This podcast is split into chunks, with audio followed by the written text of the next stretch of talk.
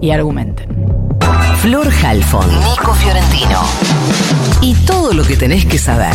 El newsletter de Ahora Dicen. De Ahora Dicen. Primer fallo en la justicia contra el mega DNU del gobierno de Javier Milei surgió del fuero laboral, puntualmente de la Cámara de Apelaciones en lo laboral. ¿Qué hizo el fallo? Bueno, dictó una medida cautelar y suspendió la aplicación del título 4 del DNU, es decir, todo el capítulo completo de reforma laboral del DNU hoy no está vigente. Lo que dijo la Cámara es que se estaban afectando derechos básicos de las relaciones laborales sin acreditar ni necesidad ni urgencia, que el Congreso estaba en pleno funcionamiento y que el objetivo que se pretendía en los considerandos del DNU, que era romper, esto decía el DNU, romper con el estancamiento en la generación de empleo registrado en el sector privado, no había forma de demostrar que con esas medidas efectivamente efectivamente se iba a lograr.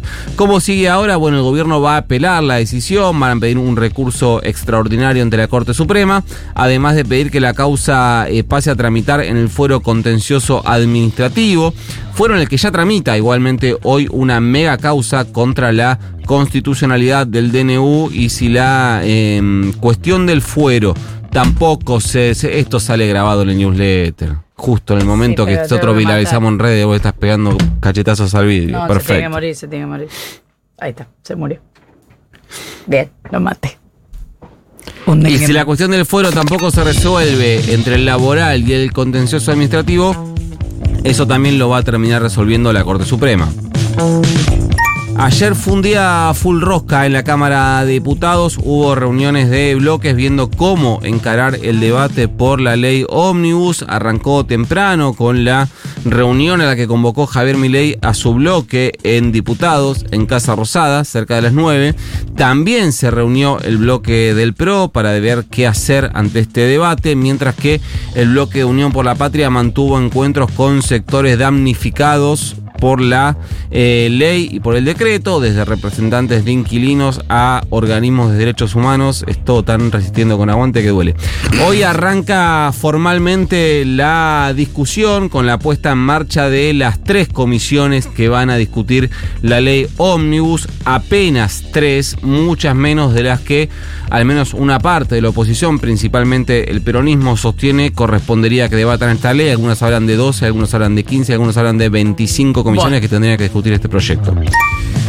Pero el fallo de la justicia laboral no fue la única mala noticia que le llegó ayer al gobierno porque venía muy entusiasmado con avanzar rápido y fuerte en los primeros eh, días y eh, en este contexto el oficialismo intentó hacer lo mismo en el Senado con la boleta única en papel, pero se llevó un traspié porque no consiguió en comisiones las firmas necesarias para dictaminar y enviar el proyecto al eh, recinto. Recordemos que se trata de un proyecto de ley que ya tiene media sanción de la Cámara de Diputados, que es una media sanción que consiguió la oposición durante el gobierno de Alberto eh, Fernández en la Cámara de Diputados pero que en ese momento, con un Senado con una mayoría peronista muy consolidada y Cristina Fernández de Kirchner en la presidencia del Senado, lograron cajonear esa media sanción. Bueno, hoy los números cambiaron la conducción del Senado también cambió y la boleta única tiene una chance histórica de pasar por el Senado, aunque tampoco evidentemente le va a resultar fácil. Algunos sectores de fuerzas provinciales pidieron cambios en el proyecto, por lo que la libertad avanza aún no tiene dictamen y si además le, le inyectan cambios en el Senado para que salga, va a tener que volver a diputados. Por último, el vocero presidencial Manuel Adorni confirmó que la reunión prevista para hoy con la comitiva del FMI se pasó para mañana.